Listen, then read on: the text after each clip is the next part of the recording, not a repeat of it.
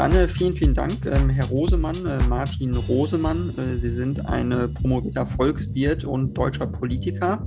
Äh, Sie sind 2000, seit 2013 Bundestagsabgeordneter äh, und Sie sind Mitglied im Ausschuss für Arbeit und Soziales äh, und Sie sind Sprecher für Arbeit und Soziales der SPD-Fraktion im Deutschen Bundestag und Sie sind auch stellvertretender Fraktionsvorsitzender. Ähm, das stimmt das, nicht. Das sind Sie nicht? Oh. Entschuldigung, da habe ich dann falsche Informationen, aber das davor stimmt auf jeden Fall. Ähm, ja. Ich wollte mal kurz vorab fragen, äh, ja, wie Sie eigentlich dazu gekommen sind, ähm, Politiker zu werden. Das ist eigentlich meine allgemeine Eingangsfrage, die ich Politiker in meinem Podcast immer frage. Äh, was war so Ihre Motivation? Ähm, was hat Sie dazu bewogen, das zu machen? Ja, ich komme aus einer politisch sehr interessierten Familie. Wir haben schon immer über Politik diskutiert. Ähm, ich habe mich schon als Jugendlicher äh, für politische Fragestellungen interessiert. Da spielt vielleicht eine Rolle, dass ich äh, mit einer körperlichen Behinderung auf die Welt gekommen bin vor 45 Jahren und äh, also mein rechtes Bein ist 15 Zentimeter kürzer als das linke und ich habe an der rechten Hand nur äh, drei Finger. Äh, hier zum Beweis. Äh, und ähm, das, ähm, ja, das beschäftigt einen ja schon, vor allem als Kind und als Jugendlicher, wenn man halt ähm, manche Sachen nicht so machen kann und nicht so schnell ist wie die anderen. Und für mich war das eigentlich immer wichtig, genauso mitmachen zu können und genauso dabei zu sein wie die anderen auch, vor allem beim Sport, vor allem beim Fußball. Und das hat so meine Vorstellung von Gerechtigkeit sehr stark äh, geprägt. Und vielleicht ist daraus auch der Antrieb entstanden, ähm, eben für Chancengleichheit zu sorgen und auch andere dabei zu unterstützen. Ich habe selber die das Glück gehabt, äh, in meinem Elternhaus äh, sehr unterstützt worden zu sein und ähm, der Antrieb, irgendwie auch was für andere zu tun. Und dann sicherlich habe ich auch von früh auf irgendwie gerne Verantwortung auch übernommen, auch in Vereinen und so und in der Kirchengemeinde, in der Gemeindejugend. Und ähm, aus all dem heraus ist eben dann der Weg in die politische Partei, in die SPD, zu den Jusos entstanden. Und äh, dann macht man ja aber äh, ehrenamtlich Politik in, bei den Users in Parteigremien. Ich bin dann auch in die Kommunalpolitik gegangen, war dann im Gemeinderat und ähm, ja, und dann irgendwann ist es halt auch so, äh, dass es irgendwann dann auch schwierig ist, ehrenamtlich Politik mit dem Beruf zu vereinbaren und umgekehrt. Und dann habe ich auch beruflich viel mit Arbeitsmarktthemen äh, zu tun gehabt und dann habe ich irgendwann gedacht, ich will nicht nur Empfehlungen abgeben, sondern ich will das lieber selber entscheiden, welche Arbeitsmarktpolitik gemacht wird. Und so habe ich dann ähm, 2009 das erste Mal für den Bundestag kandidiert. Mhm. Okay, ja, ähm, ganz spannend. Ähm, was war damals denn Ihr Beweggrund? Äh, Sie sind, haben gesagt, Sie sind bei den Jusos gewesen, also haben da mitgemacht oder sich sofort identifizieren können, äh, schätze ich mal. Warum war es nicht zum Beispiel Junge Union? Warum waren es nicht die jungen Liberalen? Ähm, Grüne Jugend ähm, sind ja alles Jugendorganisationen, die es gibt. Also warum haben Sie die Jusos gewählt? Also da spielt wirklich äh, eine Rolle dieses ähm, starke Gefühl für Gerechtigkeit und vor allem in dem Sinne äh, eben der Chancengleichheit, dass ich die Erfahrung gemacht habe, dass man äh, Chance, gute Chancen haben kann, auch mit einem Handicap im Leben, äh, wenn man die richtige Unterstützung bekommt. Und ich glaube, dass diese, dieses, diese Erfahrung äh, mich stark geprägt hat in meinem Gerechtigkeitsgefühl und auch dem Anspruch eben, dass wir Menschen gleiche Chancen eröffnen müssen als Gesellschaft, unabhängig davon, ob sie ein Handicap haben oder nicht, unabhängig davon, aus welchem familiären oder sozialen Hintergrund sie kommen, unabhängig davon, äh, ob sie hier geboren sind oder äh, aus einem anderen Land kommen oder ihre Eltern irgendwie aus einem anderen Land eingewandert sind. Und äh, dieses äh, Verständnis von sozialer Gerechtigkeit ist eben äh, das, was mich auch letztlich zur SPD ähm, geführt hat.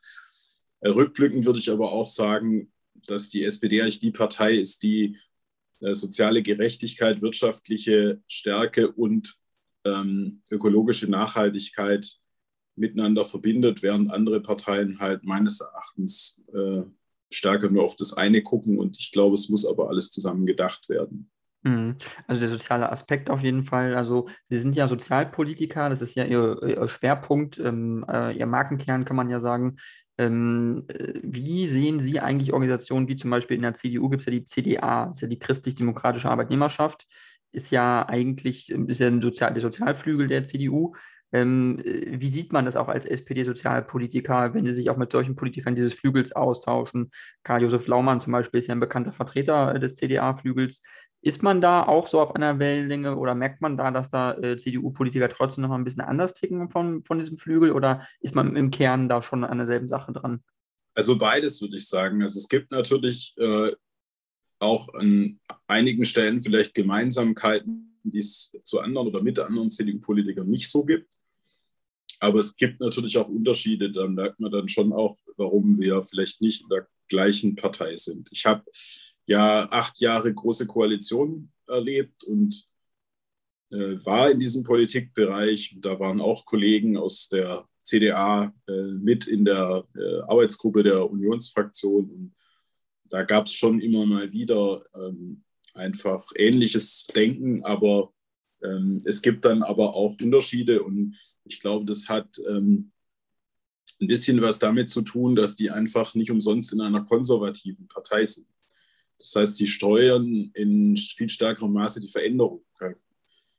Äh, ist so dieser Hang, Dinge zu bewahren, äh, viel stärker ausgeprägt und der Mut äh, oder die Bereitschaft für Neues nicht so stark ausgeprägt. Und das ist auch ein Stück weit gesellschaftspolitisch ähm, so, dass, dass die vielleicht ein Stück weit ein anderes Gesellschaftsbild haben, sich schwer tun äh, mit Veränderungen, zum Beispiel, dass wir ein Einwanderungsland sind, dass wir eine offenere Gesellschaft sind, dass wir also auch auf Einwanderung angewiesen sind und auch kulturell offener sein müssen. Ähm, also die sind nicht umsonst eben in einer konservativen Partei. Und wenn ich das mal so sagen darf, ich habe auch positive Erfahrungen machen dürfen mit Kollegen, die dem Wirtschaftsflügel der Union angehören. Auch mit denen gab es Übereinstimmungen, ähm, die wir durchaus produktiv auch nutzen konnten. Mhm. Also das heißt, Sie würden nicht sagen, weil ich glaube, das ist ja das Spannende manchmal für meine Zuhörerinnen und Zuhörer, glaube ich, auch äh, zu wissen, ähm, wenn man von außen guckt, ähm, es macht manchmal den Eindruck, dass Parteien sich sehr, sehr stark unterscheiden, dass die Leute sich da sehr differenzieren, Politiker sich stark differenzieren. Aber am Ende, wenn es darauf ankommt, im Bundestag, im Parlament, wenn sie im Ausschuss sitzen, ist es ja schon eine kooperative Ebene. Es muss ja kooperativ sein, ansonsten funktioniert es ja auch nicht wirklich, oder? Also dann sieht man ja auch den CDU-Politiker, wie Sie sagen, der vom CDA-Flügel vielleicht ist oder vom Wirtschaftsflügel, eher als Kollegen vielleicht, als als jetzt sage ich mal wirklich politischen Konkurrenten im ersten Sinne, oder? Also ist es eher ein kollegiales Verhältnis oder, oder gibt es da trotzdem auch mal Streit? Ja, nee, es sind schon zwei unterschiedliche Dinge, die Sie da jetzt ansprechen, weil das eine ist die Frage des äh, kollegialen ähm, und anständigen Umgangs äh, untereinander. Äh, und das andere ist ja die Frage der direkten Kooperation. Das sind aus meiner Sicht zwei unterschiedliche Dinge, weil ähm, wir haben in der, also ich sage mal, wir haben eine parlamentarische Demokratie. Ja, wir haben einen Wähler und eine Wählerin, die entscheiden, die, die wählen und am Ende kommt was raus. Und in der Geschichte der Bundesrepublik ist es ganz selten passiert, dass eine Partei mal alleine die Mehrheit hatte. Und ähm, jetzt mit so vielen Parteien, mit der Zersplitterung der Parteienlandschaft, auch mit gesellschaftlichen Veränderungen, die wir ja auch erlebt haben und erleben, äh, wird es ja immer unwahrscheinlicher. Und demokratische Parteien müssen miteinander äh, koalieren können, kooperationsfähig sein. Wenn alle sagen, nee, machen wir nicht, können wir nicht, dann kriegen sie keine parlamentarischen Mehrheiten, kriegen keine Regierung und die repräsentative Demokratie ist nicht handlungsfähig. Deswegen ist es wichtig und notwendig, dass solche Koalitionen gebildet werden und dass in diesen Koalitionen Kooperationen gibt, ähm, die auch auf Vertrauen basieren und nicht nur auf Geschacher. Und wir haben das acht Jahre lang mit der Union in der Großen Koalition gemacht. Also ich sage mal, die Große Koalition ist nicht meine Wunschvorstellung, weil ich sie, äh, weil ich es für besser halte, wenn einer der beiden Großen regiert und der andere ist in der Opposition. Aber es war jetzt auch acht Jahre lang nicht alles schlecht, was wir da gemacht haben. So, und da in dieser, und da gibt es immer Kollegen, mit denen können sie das besser und Kollegen, mit denen ist es vielleicht nicht so gut. Da wird vielleicht nicht so ein Vertrauensverhältnis aufgebaut. Äh, und so ist es jetzt auch in der Ampelkoalition. Aber da ist es schon so, dass wir ja miteinander Kompromisse finden müssen. Äh, und das ist natürlich auch möglich unter Demokraten. Und das andere ist aber, dass wir auch unabhängig von der Frage, wer ist jetzt gerade in der Regierung und wer ist in der Opposition, in dem Parlament, in dem Ausschuss, zwischen den demokratischen Abgeordneten oder den Abgeordneten der demokratischen Parteien einen anständigen, freundschaftlichen Umgang miteinander pflegen oder einen kollegialen Umgang zumindest, teilweise auch freundschaftlich. Das hängt ja dann auch von persönlicher Sympathie ab äh, und miteinander vernünftig reden können, was ja nicht heißt, dass es in der Sache nicht auch heftigen Streit gibt.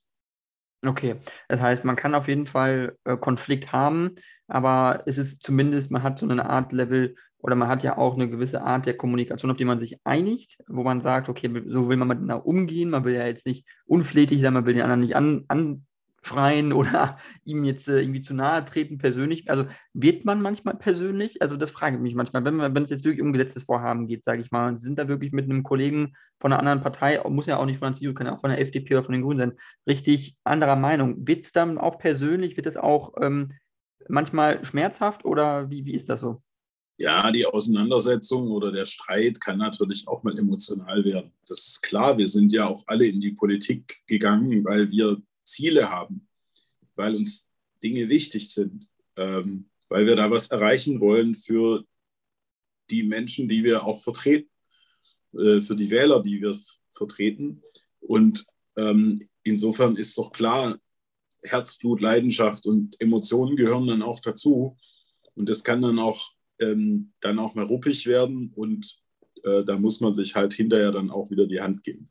Mhm. Okay, das ist ähm, auf jeden Fall Erklärung genug für mich. Ähm, Finde ich gut, dass Sie den kooperativen Ansatz auf jeden Fall pflegen. Sie machen auf mich den Eindruck, als äh, möchten Sie äh, kooperativ sein, sich darum bemühen, weil ich glaube, das ist auch wichtig für, für junge Leute, weil viele, viele junge Leute hören diesen Podcast auch einfach, dass die ein bisschen auch verstehen, dass es also nicht so, wie es im Wahlkampf vielleicht gemacht wird, so es im Parlament nicht unbedingt sein muss. Oder man ja auch manchmal sehr schnell merkt, im Wahlkampf gibt es eine Rhetorik und da gibt es dann eine, eine gewisse Art zu sprechen. Aber sobald der Wahlkampf vorbei ist, die Wahl überlaufen ist, dann ist es dann wieder eine relativ andere Art der Umgangsweise. Also dann ist man doch wieder sehr normal und sieht sich auch mehr als Menschen, würde ich sagen, oder? Also das, oder würden Sie, würden Sie wahrscheinlich unterschreiben, oder? Ich glaube auch, dass wir uns im Wahlkampf noch als Menschen sehen. Äh, übrigens, aber es stimmt natürlich, dass Wahlkampf ein Stück weit Zuspitzung bedeutet. Im Plenarsaal des Deutschen Bundestags gibt es natürlich auch mehr Zuspitzung als zum Beispiel im Ausschuss. Ich will aber nochmal auf einen Punkt hinweisen, weil Sie jetzt auch gesagt haben, viele ähm, junge Leute interessieren sich für diesen Podcast. Ich erlebe halt, ähm, dass in unserer Gesellschaft äh, dieser Begriff Kompromiss, dass der ja zunehmend irgendwie schlecht besetzt oder negativ besetzt ist. Ja, da wird dann auch gerne gleich vom faulen Kompromiss gesprochen. Und das finde ich eigentlich total schade, weil Demokratie funktioniert ja nur mit Kompromiss. Also nur die Diktatur funktioniert anders. Ja? Auch selbst wenn eine Partei alleine regieren würde oder wie jetzt im Saarland die SPD die absolute Mehrheit erreicht hat, dann ist die SPD immer noch eine große Volkspartei und auch innerhalb der SPD-Landtagsfraktion im Saarland gibt es unterschiedliche Auffassungen. Das heißt, selbst innerhalb einer Partei machen sie Kompromisse. Es gibt nicht die Meinung der Partei, die irgendeiner festlegt, sondern auch die politische Positionierung, die politische Willensbildung innerhalb von Parteien ist immer Kompromiss und dann natürlich erst recht die politische Meinungsbildung oder Willensbildung innerhalb einer Koalition. Und manchmal gibt es große Themen, da versucht man dann auch noch die demokratische Opposition mit einzubinden. Äh, und in dem Fall äh, die Union und die Linke. Und auch das äh, verlangt eben Kompromiss. Und ähm, sie bekommen nur Lösungen, wenn sie kompromissfähig sind.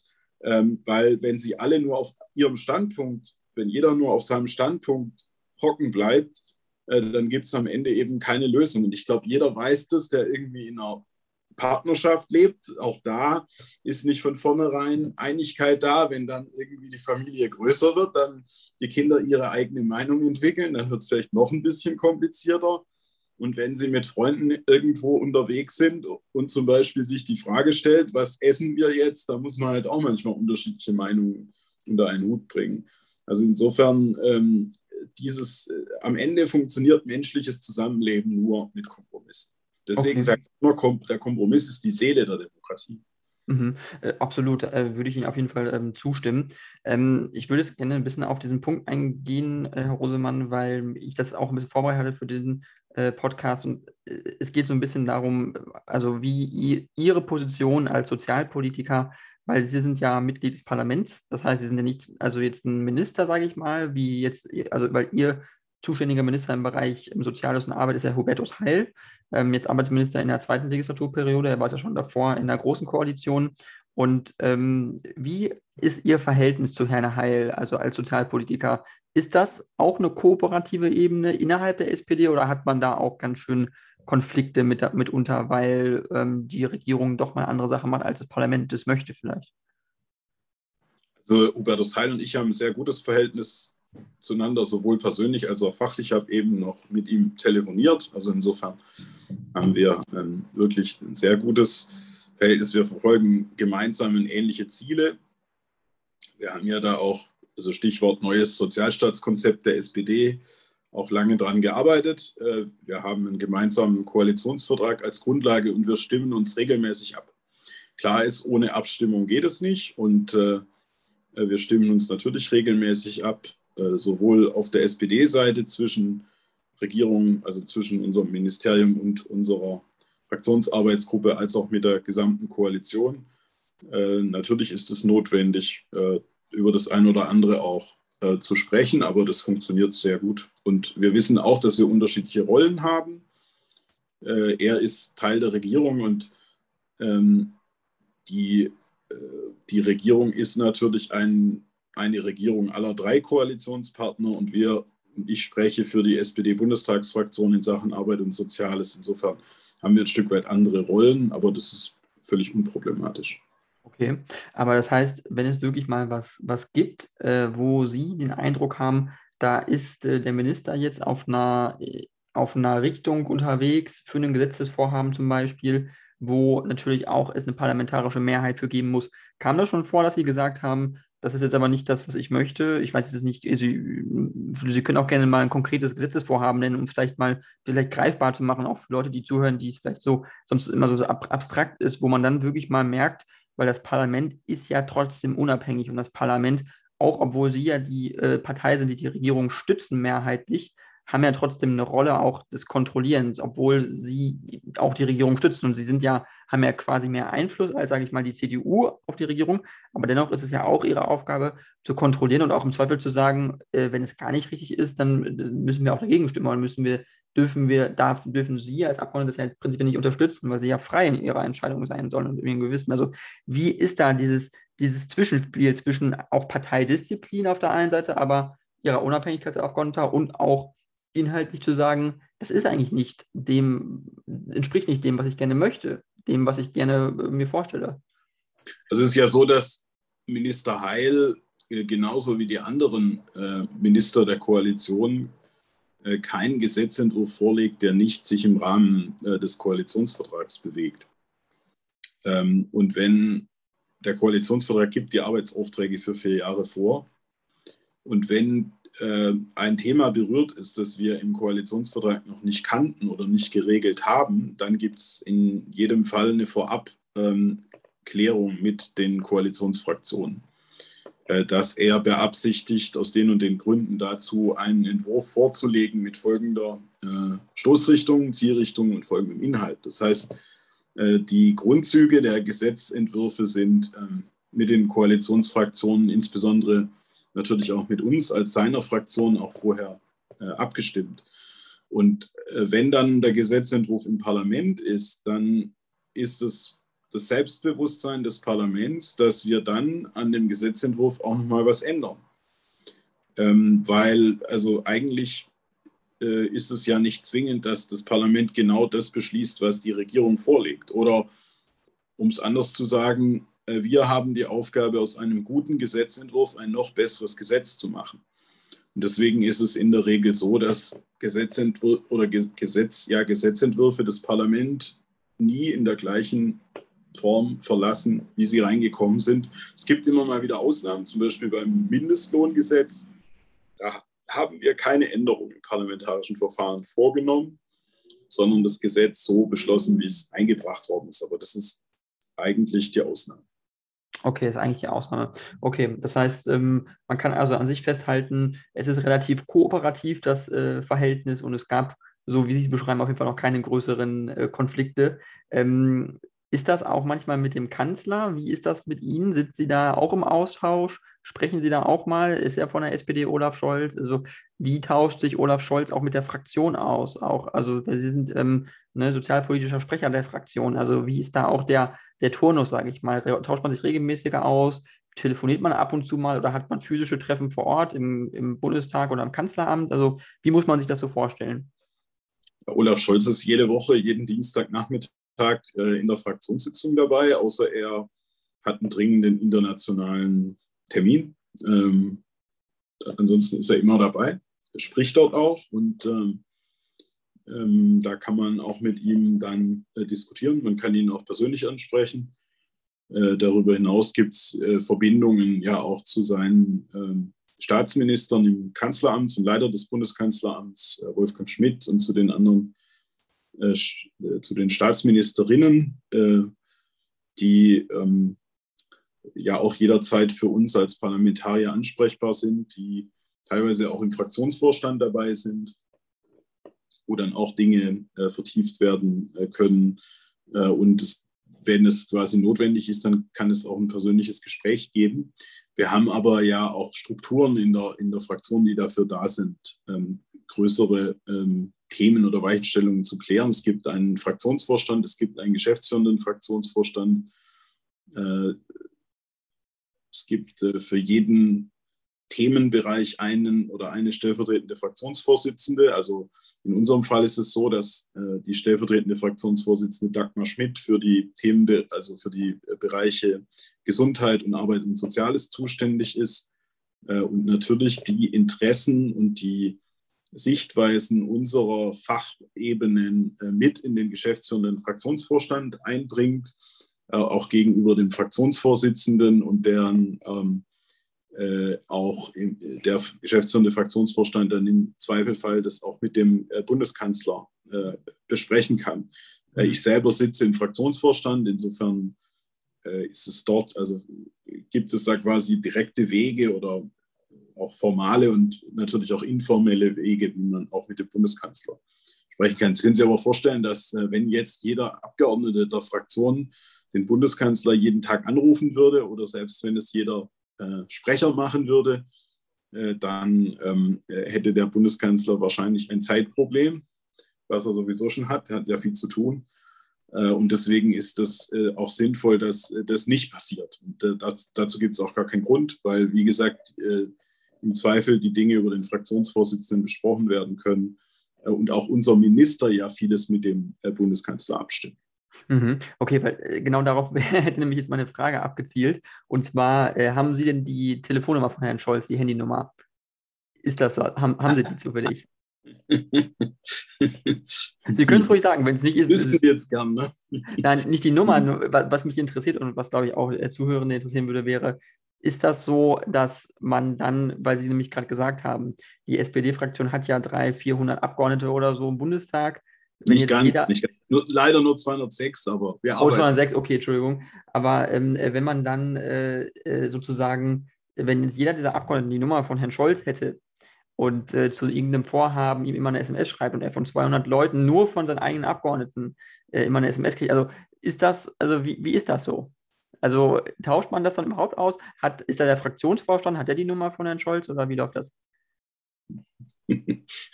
Ich weiß nicht, wer alles genau die Handynummer von Herrn Scholz hat. Okay.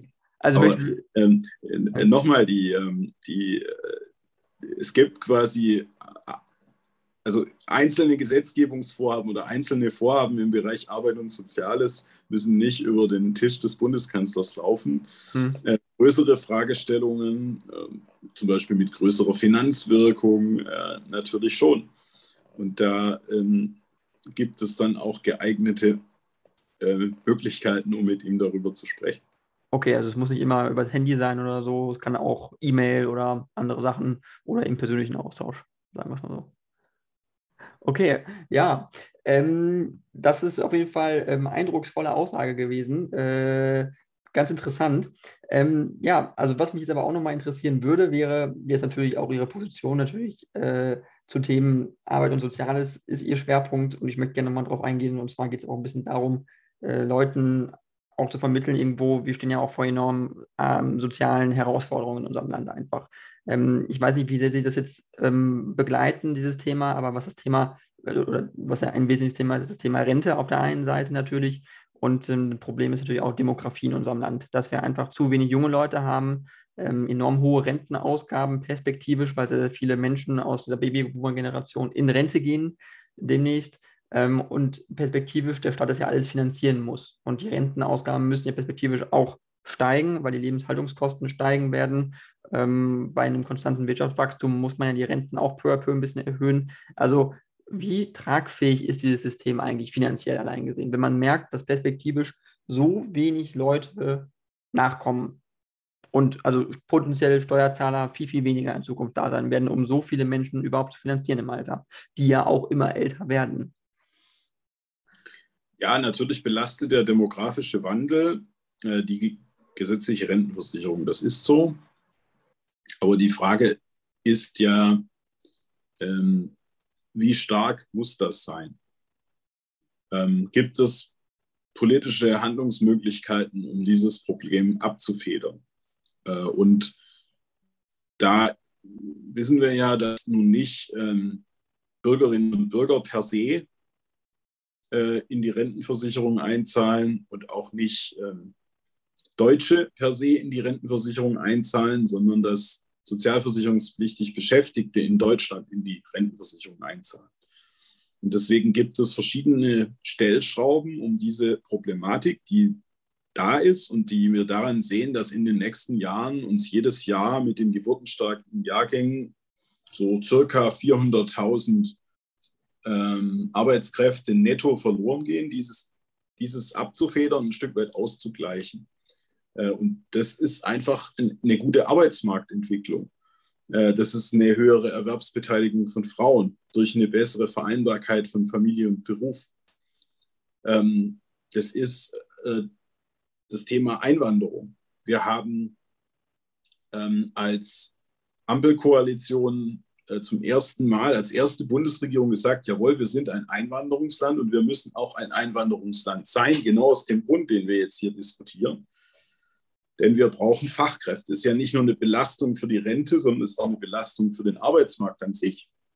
Wir brauchen diese Fachkräfte, um den Wohlstand nicht nur für die Rente, sondern auch generell in einer älter werdenden Gesellschaft auch in Zukunft produzieren zu können.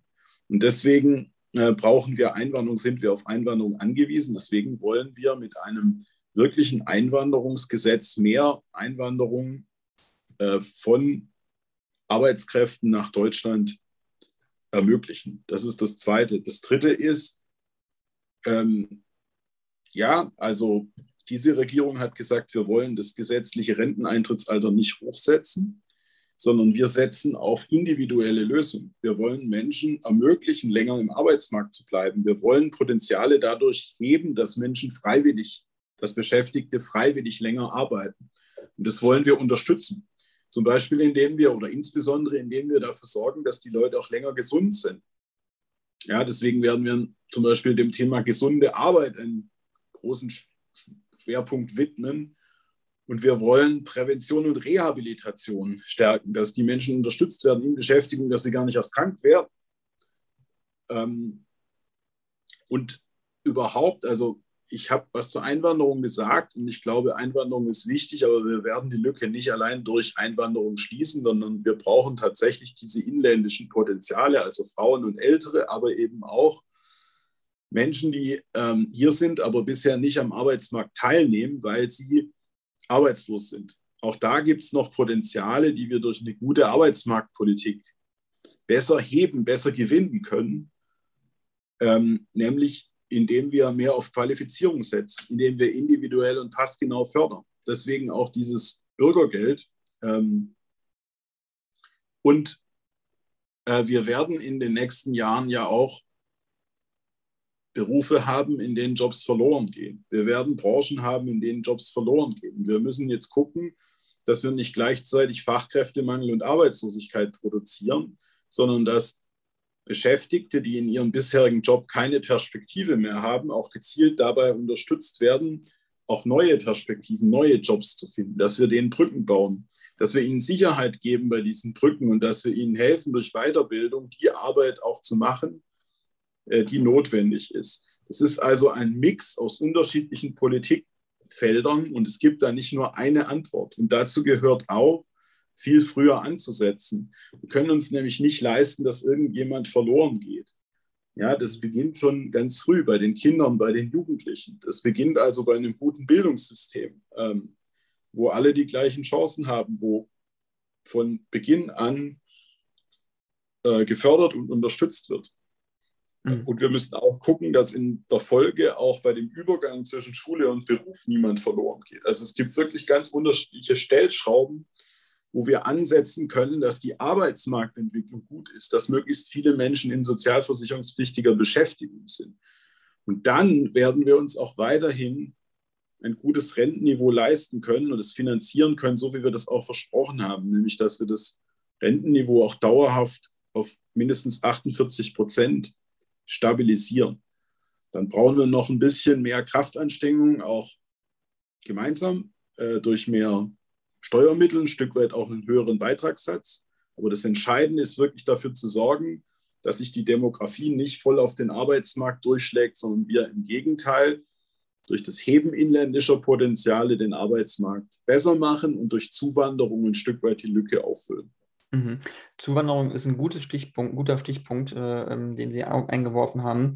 Und zwar ist es nun so, dass äh, mehrere hunderttausend ukrainische Flüchtlinge mittlerweile in Deutschland sind. Ähm, inwiefern ist das auch Teil ähm, einer Perspektive dafür, Teil einer, eine, einer Strategie der Bundesregierung, zu sagen, wir möchten auch, dass ein wesentlicher Teil dieser Flüchtlinge in unserem Land bleibt, weil wir eklatante Mängel haben in verschiedensten äh, Wirtschaftsbereichen dieses Landes, in der Pflege, also in der Altenpflege, in der Krankenpflege, ähm, äh, in, in, also diversen sozialen Berufen, aber auch, auch in handwerklichen Berufen, muss man sich nicht vormachen, gibt es enormen Mangel. Ähm, inwiefern hat die Bundesregierung hier Strategien zu sagen, wir möchten diese Leute hier halten, hier integrieren, ähm, dass die Deutsch lernen und dass sie in diese Jobs hier kommen, weil wir darauf angewiesen sind, weil wenn die das nicht machen, macht das niemand. Also zunächst mal wünsche ich allen Ukrainerinnen und Ukrainern, dass der Krieg möglichst schnell zu Ende geht und dass sie die Möglichkeit haben, in ihre Heimat zurückzukehren. Äh, ich habe allerdings die Befürchtung, dass der Krieg sehr viel länger andauern wird, als sich viele das vorstellen. Und deswegen ist zunächst mal wichtig, dass alle, die herkommen, dass die erstmal hier Aufnahme finden, dass die ein Dach über dem Kopf haben und dass die die Betreuung und Unterstützung finden, die sie zunächst mal brauchen, nämlich manche sind ja auch traumatisiert von Kriegs- und Fluchterlebnissen und darum müssen wir uns erstmal kümmern. Aber ich weiß, dass ähm, viele auch von denen, die hoffen, möglichst schnell und glauben, möglichst schnell zurückgehen zu können, sagen, jawohl, ich will auch was beitragen hier in diesem Land, das mich aufnimmt. Wir haben es hier vor allem mit Frauen zu tun. Wir haben es mit Frauen auch zu tun, die gut qualifiziert sind. Wir haben es mit Frauen zu tun, die eine hohe Erwerbsneigung haben. Also in der Ukraine sind äh, Frauen in der Regel auch erwerbstätig. Und ähm, äh, deswegen ist es tatsächlich ein Potenzial, das wir nicht einfach rumliegen lassen sollten, sondern das wir nutzen sollten, wenn, vor allem wenn die Leute selber ähm, was tun wollen. Und deswegen ist es tatsächlich so, dass wir diese Chance nutzen wollen, auch die, Bundes-, also die Bundesregierung diese Chance nutzen will und wir diejenigen, äh, auch die das wollen, möglichst schnell äh, eine Perspektive auf dem Arbeitsmarkt geben äh, ihnen die Möglichkeit geben wollen, Deutsch zu lernen äh, und ihnen vor allem die Möglichkeit zu geben, eine qualifikationsadäquate Beschäftigung zu finden oder eine Beschäftigung, die ihrem Qualifikationsniveau entspricht. Denn äh, es macht äh, keinen Sinn, wenn hier eine ausgebildete Lehrerin oder eine ausgebildete Erzieherin oder eine ausgebildete Krankenpflegerin dann eben nachher irgendeinen Hilfsjob macht, sondern müssen diese Qualifikation schon nutzen. Und das ist im Moment so ein Stück weit das Haupt, Nadelöhr, der Hauptengpass, dass die Anerkennung von ausländischen Abschlüssen in Deutschland so elendig lang dauert und so umständlich ist. Kriegt das immer wieder aus der Pflege geschildert, aber auch von Kitas, Ähm, dieses Problem ist ein Riesenproblem. Deutschlandweit sind über 1400 Stellen mit der Anerkennung von Abschlüssen befasst. Das sind Themen, die auch nicht auf Bundesebene gelöst werden, weil die meisten Zuständigkeiten liegen in den Ländern. Und deswegen hat Hubertus Heil zusammen mit Bundesbildungsministerin Bettina Stark-Watzinger auch alle Landesminister, die dafür zuständig sind, zusammengeholt und gesagt, Leute, wir müssen das dringend beschleunigen, flexibilisieren, entbürokratisieren. Äh, und daran wird im Moment gearbeitet und ich hoffe, da kommt was bei raus. Ich glaube nämlich übrigens, dass das nicht nur für die Ukrainerinnen jetzt wichtig ist, sondern dass das auch wichtig ist für das Einwanderungsgesetz, was wir noch machen. Und dass das wichtig ist übrigens auch für ähm, Leute, die hier in Deutschland Abschlüsse erworben haben. Ja, hier gibt es ja auch Leute, die haben, also Frauen, die sind irgendwann aus dem Job raus und wollen jetzt wieder rein, aber wollen gern was anderes machen. So, und wenn die jetzt Altenpflegerin oder Erzieherin werden wollen und die müssen quasi von null anfangen und es wird nicht berücksichtigt, was haben die vorher an Qualifikation erworben, was haben die vorher an Erfahrung gemacht, was bringen die für Kompetenzen mit, dann ist es eine Verschwendung von Ressourcen und dann werden wir damit das Fachkräfteproblem äh, nicht lösen. Mhm. Okay, das heißt, ähm, da müssen wir auf jeden Fall noch äh, nacharbeiten. Das ist auch Ihr Appell irgendwo, ähm, dass Deutschland da noch Hausaufgaben zu machen hat. Was ist denn Ihre Einschätzung? Weil es sind ja jetzt ähm, Schätzungen, also mehrere hunderttausend Flüchtlinge aus der Ukraine sind ja schon da, 500, 600.000 sind es vielleicht. Ähm, wie viele von diesen Flüchtlingen werden bleiben? Wie viele werden bleiben? Wie viele werden gehen? Und ähm, was ist auch Ihre Einschätzung? Weil die, die Gefahr, also dass es jetzt also gesellschaftlich ein Problem gibt, sehe ich zum Beispiel jetzt nicht. Also 2015, als die Flüchtlingskrise aus Syrien kam, war es ja gesellschaftlich ganz extremer, also viel, viel kontroverser. Und jetzt ist es ja überhaupt nicht so. Also es wird ja total angenommen von der deutschen Bevölkerung. Das heißt, da muss man sich ja an sich keine Sorgen machen. Ja, kann man sagen, es ist erfreulich, dass es dieses Mal einfacher ist. Kann sich natürlich aber auch fragen, ob das vielleicht mit dem Herkunftsland was zu tun hat, dass es dieses Mal einfacher ist. Äh, das würde dann auch das ein oder andere Fragezeichen aufwerfen.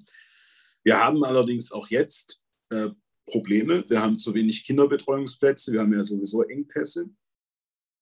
Es spricht übrigens dafür, dass wir gerade bei der Anerkennung von Abschlüssen im pädagogischen Bereich noch schneller werden, weil dann könnten die nämlich gleich da arbeiten und selber dazu beitragen, das Fachkräfteproblem zu lösen.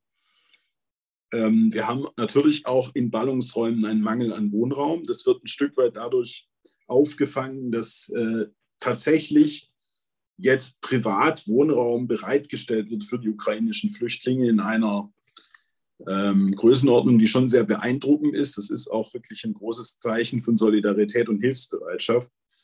Aber keiner kann sagen, wie lange die Leute hier bleiben werden. Das wird ja ganz entscheidend davon abhängen, wie lange dauert der Krieg. Es wird davon abhängen, wie ist dann der Zustand der Ukraine nach dem Krieg. Es wird davon abhängen, haben die Leute dort äh, noch Familie, äh, wo sie hin zurückkehren wollen. Das wird davon abhängen, sind ihre Häuser zerstört oder nicht. Das wird davon abhängen, haben die Kinder, die ähm, vielleicht nach fünf Jahren irgendwie den Großteil ihres Lebens gar nicht in der Ukraine, sondern in Deutschland äh, verbracht haben werden, dann in der Schule sein werden, hier, hier Freunde haben, in Vereinen sind, ähm, was auch immer. Also das wird von all dem abhängen. Deswegen kann ich Ihnen dazu keine Prognose abgeben. Wir wissen aber aus den 90er Jahren, äh, durch den Balkankrieg, insbesondere die Flüchtlinge aus Bosnien-Herzegowina, dass schon ein Teil derer, die damals gekommen sind, auch tatsächlich hier geblieben ist. Insofern können wir uns darauf einstellen, dass das auch dieses Mal so sein wird. Mhm. Also die, die Wahrscheinlichkeit ist auf jeden Fall da. Ähm, jetzt würde ich Sie gerne fragen, bevor wir jetzt ähm, konkret nochmal beim Thema Ukraine einsteigen, Ukraine-Krieg. Ähm, die andere Rolle, die jetzt ein bekannter SPD-Politiker äh, spielt, ehemaliger Bundeskanzler, ist Gerhard Schröder.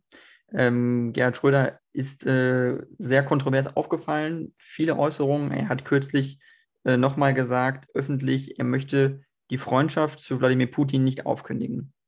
Was sagen Sie zu so einem Politiker, zu so einem Mann, der das jetzt in so einer Situation, in dieser, in dieser, äh, in dieser Situation, in der wir uns befinden, sagt? Was ist dazu Ihre, Ihre, Ihre Meinung? Ich habe da keinerlei Verständnis dafür, wenn jemand äh, die Freundschaft äh, zu einem äh, Kriegsverbrecher äh, nicht aufkündigen will. Äh, spätestens durch die Kriegsverbrechen, die in der Ukraine begangen worden sind, ähm, ist nicht mehr nachvollziehbar, wie man mit so jemandem befreundet sein kann. Insofern fehlt mir dazu oder dafür jedes Verständnis. Das heißt, Sie unterstützen auch das Parteiausschussverfahren, was jetzt ein Unterbezirk in Hannover, SPD-Unterbezirk, betreibt. Also das würden Sie also sagen, das unterstützen Sie definitiv. Ich halte es für richtig, dass es ein Parteiausschussverfahren gibt. die Parteiausschussverfahren sind allerdings gestartet worden zu einem Zeitpunkt, wo, wo Gerhard Schröder ja auch noch offizielle Funktionen für russische Staatsunternehmen innehatte. Das ist ja nach meiner Kenntnis jetzt nicht mehr der Fall. Äh, vor dem Hintergrund wird es wahrscheinlich am Ende schwierig sein, ein, dass ein solches Parteiausschlussverfahren ähm, tatsächlich erfolgreich ist, weil Parteiausschlussverfahren in Deutschland auch zu Recht an hohe Hürden gebunden sind. Deswegen bezweifle ich, ob das tatsächlich am Ende erfolgreich ist, aber äh, ich sehe da keine gemeinsame Grundlage mehr, so wie er sich verhält und wie er sich äußert.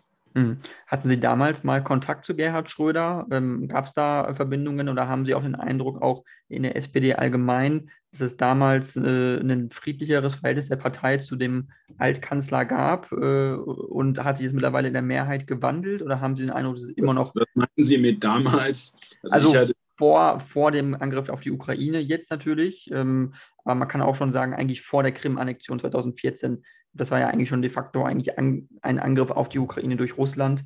Äh, da ist ja Gerhard Schröder nach wie vor, ähm, äh, hat seine Aufsichtsratsmandate behalten. Er ist Vorsitzender der Gesellschaft geworden, äh, die das Nord Stream 2-Projekt äh, umgesetzt haben. Also da ist ja keinerlei Distanz äh, entstanden. Und das von einem ehemaligen äh, Bundeskanzler der Bundesrepublik Deutschland, so in der Rechtsstaatlichkeit, Demokratie und Freiheit hochgehalten wird. Und so öffentlich in den Medien, in den Zeitungen, in der New York Times, egal wo, so öffentlich darzustellen, ähm, äh, sich einem Diktator äh, und einem, einem, einem Mörder, einem Massenmörder, äh, noch, noch öffentlich zu sagen, ich, ich stehe zu ihm. Also was ist bei dem Mann falsch gelaufen? Weiß ich nicht. Das, äh, dazu kenne ich ihn nicht gut genug. Ich habe Gerhard Schröder ähm, persönlich mal getroffen. Ähm, er war mal hier, bevor ich allerdings Bundestagsabgeordneter war in Tübingen in einem Unternehmen und mit meiner Vorgängerin und ich war als Kreisvorsitzender damals auch dabei, habe ich ihn persönlich kennengelernt.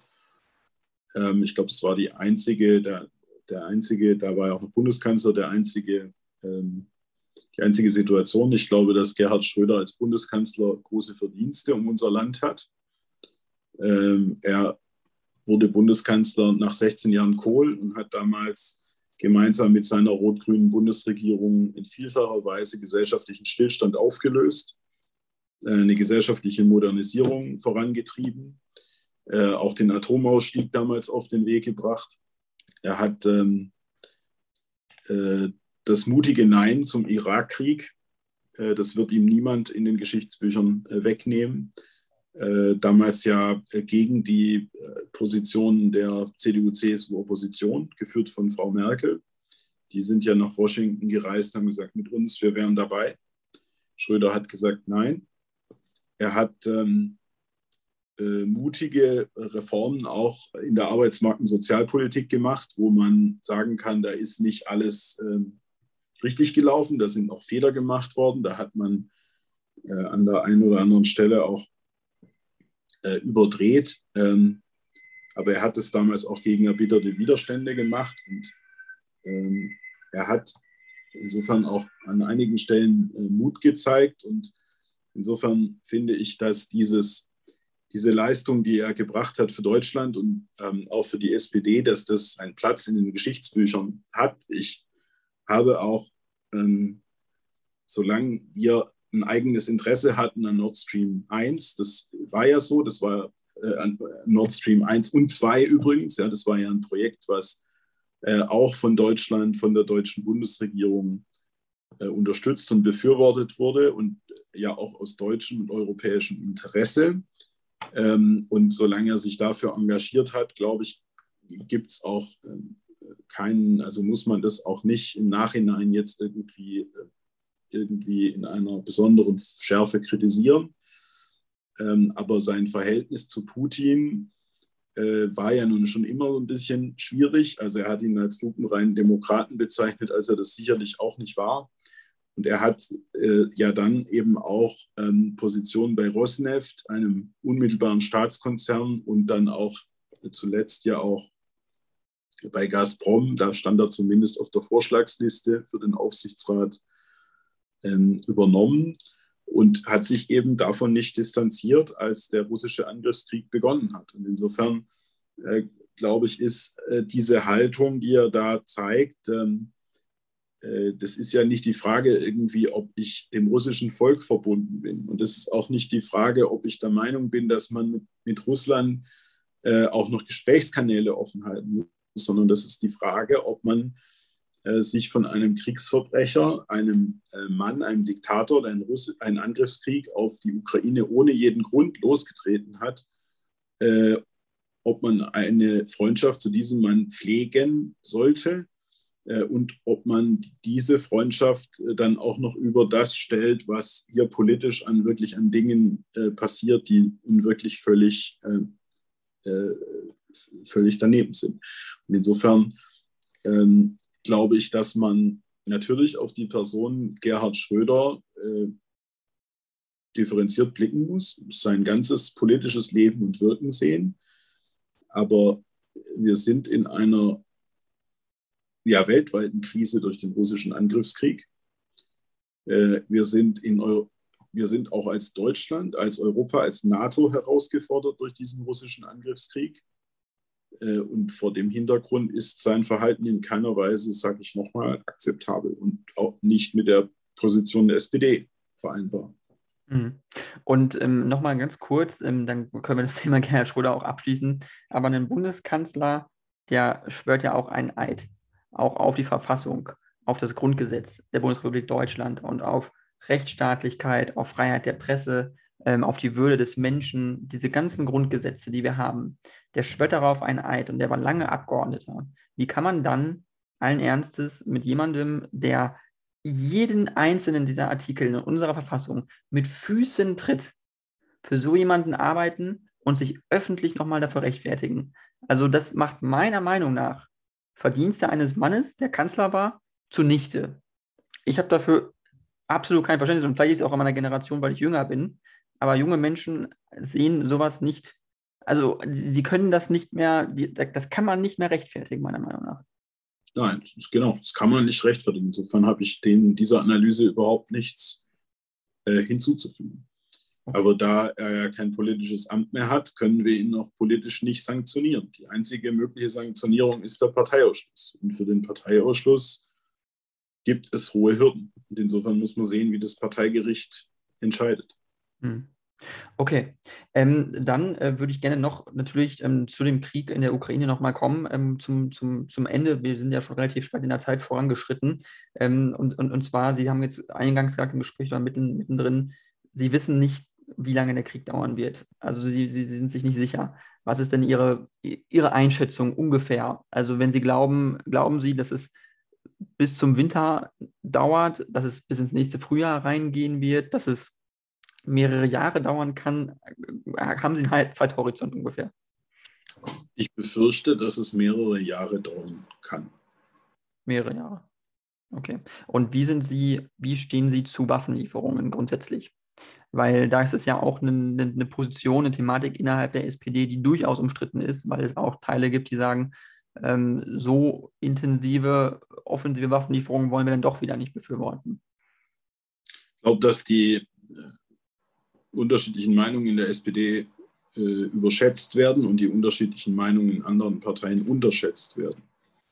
Und um mich da immer so ein bisschen über die Berichterstattung kann ich nicht nachvollziehen. Ich bin ja bei den Diskussionen in der Fraktion dabei äh, und kann nur feststellen, dass es eine breite Mehrheit in der Fraktion, na, vermutlich sogar einmütig oder nahezu einstimmig gibt, die den Kurs des Bundeskanzlers und der Bundesregierung unterstützt ähm, Waffen an die Ukraine zu liefern.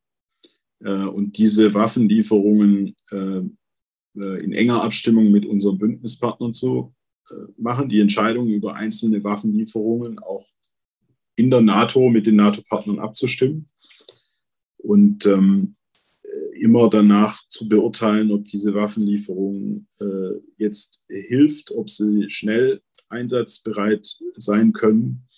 Es geht ja da auch nicht nur darum, irgendwelche Waffen jetzt per Zug oder so äh, in die Ukraine zu transportieren, sondern es geht immer um ganze Waffensysteme. Es geht um Munition, es geht um Ersatzteile, äh, es geht im Zweifel auch um die Ausbildung von ukrainischen Soldaten an diesen Waffensystemen. Äh, und deswegen sind die Dinge ein Stück weit komplexer, als es manche vielleicht darstellen. Ich selber habe nicht gedient. Ich bin kein Verteidigungs- und Sicherheitsexperte und ich maße mir daher auch nicht an, äh, das im Einzelfall beurteilen zu können. Und ich wünsch, würde mir wünschen, dass auch andere, die einen ähnlichen Wissensstand haben, nicht ständig meinen, sie wüssten alles besser als der Bundeskanzler, die Verteidigungsministerin oder der Generalinspekteur der Bundeswehr. Klar ist, dass wir ähm, immer zwei Verantwortungen haben und insbesondere unsere Bundesregierung. Denn das eine ist, die Ukraine zu unterstützen in ihrem Selbstverteidigungskampf. Die Ukraine hat jedes Recht, sich zu verteidigen und jedes Recht, unterstützt zu werden. Äh, und sie verteidigt ja auch unsere Werte Freiheit und Demokratie, nicht nur sich, nicht nur ihr Land, sondern auch diese Werte. Äh, aber gleichermaßen steht immer da, dass wir als NATO insgesamt, das heißt jeder einzelne NATO-Partner, verhindern müssen, dass wir direkt Teil der kriegerischen Auseinandersetzung werden. Und der Bundeskanzler und seine Minister haben ein Eid geschworen, sie haben das ja eben auch angedeutet, Schaden vom deutschen Volk abzuhalten. Und diesen Eid müssen die ernst nehmen und nehmen die auch ernst. Okay, das heißt, ähm, klar, ein direkter Eingriff in das Kriegsgeschehen ist ausgeschlossen nicht mit Truppen der Bundeswehr, nicht mit Truppen der NATO. Aber was ja immer im Raum stand, war die Lieferung von Waffen, äh, von Panzern, zum Beispiel äh, schwere Kampfpanzer vom Typ Leopard 1, äh, die es eben gab, auch von Rheinmetall zum Beispiel, äh, die ja angeblich bei Rheinmetall eben irgendwo äh, gelagert auf dem Hof stehen, irgendwo 20, 30, 40, 50 Stück oder so, äh, die man auf jeden Fall flott machen könnte, die man auf jeden Fall dahin schicken könnte. Ähm, und das ist aufgehalten worden von der Bundesregierung. Das ist aufgehalten worden von Olaf Scholz am Ende. Also wie erklären Sie sich das? Nein, es ist äh, vereinbart worden, dass ähm, äh, nicht Leopardpanzer geliefert werden, sondern dass Panzer sowjetischer Machart geliefert, Kampfpanzer sowjetischer Machart geliefert werden von anderen NATO-Partnern. Und das mit dem Instrument des Ringtauschs, äh, dieses dann auch durch Leopardpanzer äh, aus Deutschland ausgeglichen wird. Der Hintergrund dafür ist, dass die ukrainischen Streitkräfte mit den sowjetischen Systemen vertraut sind und mit den äh, westlichen Systemen nicht. Das heißt, die äh, Panzer sowjetischer Systeme, die bei einer Reihe von NATO-Partnern noch äh, vorrätig sind, sind unmittelbar und direkt einsetzbar. Das gilt für den Leopard nicht. Und deswegen hat man sich für diesen anderen Weg entschieden. Okay, aber man hat ja jetzt als Gegenbeispiel das HIMARS-System. Es ist ein Raketenwerfersystem, Artillerie der Amerikaner, was jetzt geschickt wurde in die Ukraine. Nach nur kurzer Ausbildungszeit sind die Ukrainer in der Lage, dieses System anzuwenden, zielgenau äh, russische Munitionslager ähm, anzugreifen und zu zerstören. Es scheint sehr effektiv zu sein. Man ist damals immer von ausgegangen, vorher, die Ukrainer wären nicht in der Lage, schnell westliche Systeme äh, funktionsfähig zu nutzen. Meine Einschätzung ist, wenn man als Soldat in einem Land kämpft, was ums Überleben kämpft, wo russische Aggressoren überall in allen Grenzen versuchen äh, anzugreifen, Städte bombardieren, Zivilisten, Unschuldige ermorden, ähm, Frauen werden vergewaltigt. Wenn man in dieser Situation ist, ich glaube, dann ist man relativ schnell in der Lage, sich auch an einem Waffensystem zu erlernen, was nicht dem ganz typischen Produkt des, des, des Militärs entspricht, was man selber vielleicht nutzt. Also wie sehen Sie das? Ich glaube, wir beide sind keine Experten für Waffensysteme. Also sagen Sie mir, wenn ich mich irre, was, was Sie angeht. Nee, Sie haben recht. Äh, ähm, und ich finde, wir sollten diese Frage denjenigen überlassen, die sich damit auskennen. Äh, nämlich denjenigen, die auch in der Bundeswehr die Verantwortung für diese Waffensysteme tragen äh, und die die Verteidigungsministerin, den Bundeskanzler beraten.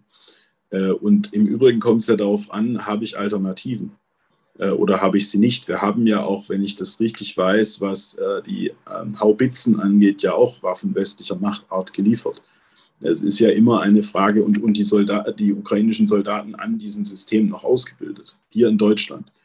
Äh, und insofern ist das ein, ähm, äh, insofern ist es immer auch eine Frage der Alternativen, die zur Verfügung stehen. Und in diesem Fall haben ja so Panzer, Kampfpanzer sowjetischer Machart äh, zur Verfügung gestanden, die dann auch geliefert worden sind. Mhm, mhm. Okay, das heißt, Emma, Sie sind auf jeden Fall dafür, noch mehr zu tun. Man sollte mehr liefern, man sollte so lange liefern, bis die Ukraine äh, zumindest militärisch einen Waffenstillstand erzwingen kann. Das ist Ihre, Ihre Position auf jeden Fall. Wie, wie sehen Sie das, was äh, ganz gut, was von Intellektuellen aus Deutschland, Richard David Precht war ein Beispiel, der es immer wieder wiederholt, äh, diesen Frieden, äh, diesen Waffenstillstand einfach so zu erreichen. Wie sehen Sie diesen Aufruf, diesen Appell, den es da gab, der da in der Zeit, glaube ich, veröffentlicht worden ist, vor zwei, drei Wochen oder vier Wochen ist das schon. Wie soll denn ein Waffenstillstand einfach so erreicht werden? Es hat ja äh, vor Beginn des russischen Angriffskrieges diplomatische Bemühungen gegeben. Von ähm, Frankreich, äh, Macron war dort, von Deutschland, Olaf Scholz war dort, hat, glaube ich, vier Stunden mit Putin gesprochen. Übrigens auch von den USA.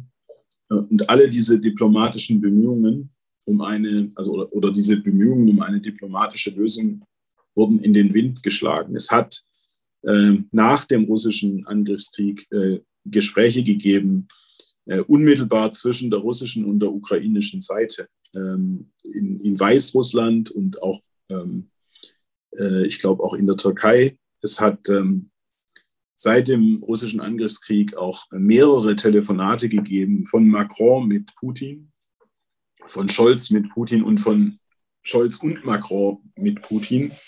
Und all diese Gespräche haben nicht dazu geführt, dass es die Bereitschaft gibt, ernsthaft zwischen Russland, von, von russischer Seite äh, mit der Ukraine direkt in äh, eine diplomatische Lösung einzusteigen. Insofern ist diese äh, Forderung oder dieser Appell äh, realitätsfremd äh, und es muss der Ukraine gelingen, mit westlicher Unterstützung, mit Unterstützung der NATO, also auch unserer Unterstützung, äh, zu verhindern, dass die Russen äh, in der Ukraine äh, vorankommen. Und es muss der Ukraine gelingen, äh, die Ukraine territorial zu verteidigen. Äh, nur so wird Russland, Russland darf seine militärischen Ziele nicht erreichen. Nur so äh, kann Russland gezwungen werden, an den Verhandlungstisch wirklich ernsthaft zurückzugehen. Mhm. Ja, ähm, dann bin ich auch eigentlich schon mit meinem Fragenkatalog äh, ans Ende gekommen. Ähm, Herr Rosemann, ich danke Ihnen wirklich sehr äh, für das Gespräch. Ich fand es sehr angenehm und sehr interessant. Ähm, und wenn Sie möchten, können Sie jetzt noch äh, die, letzten, äh, die letzte Minute nutzen für sich, um äh, Werbung zu machen für sich, Ihre Partei. Äh, ich meine, im September sind ja auch Landtagswahlen. Ich wollte jetzt auch nicht auch mit einem zu negativen Thema aufhören. Deswegen, wenn Sie möchten, können Sie noch einen Wahlkampfaufruf machen. Genau.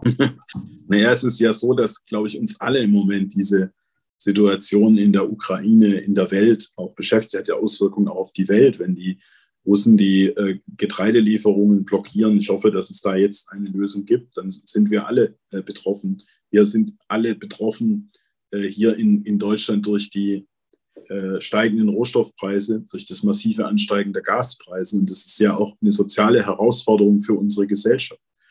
Ähm, und deswegen ist es glaube ich, richtig und notwendig, sich über dieses Thema zu unterhalten. Und wir brauchen alle einen langen Atem dabei. Und ich wünsche mir einfach, dass wir hier äh, solidarisch sind, solidarisch weiterhin mit der Ukraine, aber auch solidarisch hier in unserem Land. Denn die Herausforderungen, die da jetzt vor uns stehen, die werden wir nur bewältigen, wenn wir uns unterhaken. Also unterhaken statt Ellenbogen ist die Devise. Und es ist ja klar, dass ähm, diese Preissteigerungen jetzt vor allem diejenigen treffen, die eben nicht die dicken Geldbeutel haben. Und es ist unsere Aufgabe als Bundesregierung dafür zu sorgen, dass auch die es schaffen, die den dicken Geldbeutel nicht haben. Dafür wollen wir gerade als SPD in dieser Koalition sorgen. Wir stehen dafür, dass da niemand im Regen äh, steht. Deswegen haben wir ein Entlastungspaket in der Größenordnung von 30 Milliarden gemacht und wir werden das weiter beobachten. Und wir werden dann die notwendigen Maßnahmen ergreifen weil wir wissen, wie wichtig der soziale Zusammenhalt in diesem Land ist. Und wir werden niemanden dabei im Regen stehen lassen. Wir werden nicht zulassen, dass dabei jemand unter die Räder kommt. Und ich sage auch ebenso deutlich, wir haben durch den Krieg auch nochmal gemerkt, wie wichtig es ist, unabhängig zu werden von den russischen Rohstofflieferungen. Wie wichtig es ist, ähm, unabhängig zu werden von den fossilen Brennstoffen überhaupt. Und deswegen ist das, was sich diese Ampelkoalition als Fortschrittskoalition vorgenommen hat, nämlich dafür zu sorgen, dass wir möglichst schnell unabhängig werden, dass wir äh, die regenerativen Energien schneller ausbauen, ähm, dass wir alle Hürden abbauen, die dem entgegenstehen. Dieses Ziel ist noch wichtiger geworden. Und daran arbeiten wir jetzt auch ganz konkret. Äh, und ich kann nur appellieren, dass wir da alle mitwirken, weil am Ende wird es halt auch konkret, wenn es dann konkret vor Ort um den Windkraftstandort geht oder wenn es um die Stromtrasse geht, die halt am eigenen Haus vorbeigeht, äh, dann kommt es darauf an, ob wir nicht nur von der Energiewende reden, sondern sie auch tatsächlich machen. Äh, und das ist das, wofür die Regierung von Olaf Scholz steht. Ähm, nicht nur reden, sondern auch machen. Äh, entschlossen, aber auch mit der notwendigen Besonnenheit, immer in der Abstimmung auch mit allen unseren europäischen und internationalen Partnern. Und wenn wir das beherzigen, wenn wir den langen Atem behalten, Zusammenhalt leben, äh, dann glaube ich, werden wir da auch stärker als Gesellschaft aus dieser Krise herauskommen. Ja, Herr Rosemann, äh, das war ein super toller Abschluss. Schönes Ab schöner Abschlusssatz. Vielen Dank nochmal und äh, wenn Sie möchten, können Sie gerne nochmal wiederkommen in meinem Podcast. Sie sind immer herzlich eingeladen und ich würde mich freuen, nochmal ein Gespräch zu führen. Oh ja, gern. Hat Spaß gemacht. Und die Stunde ging irgendwie sehr schnell rum. Alles klar, super. Vielen Dank.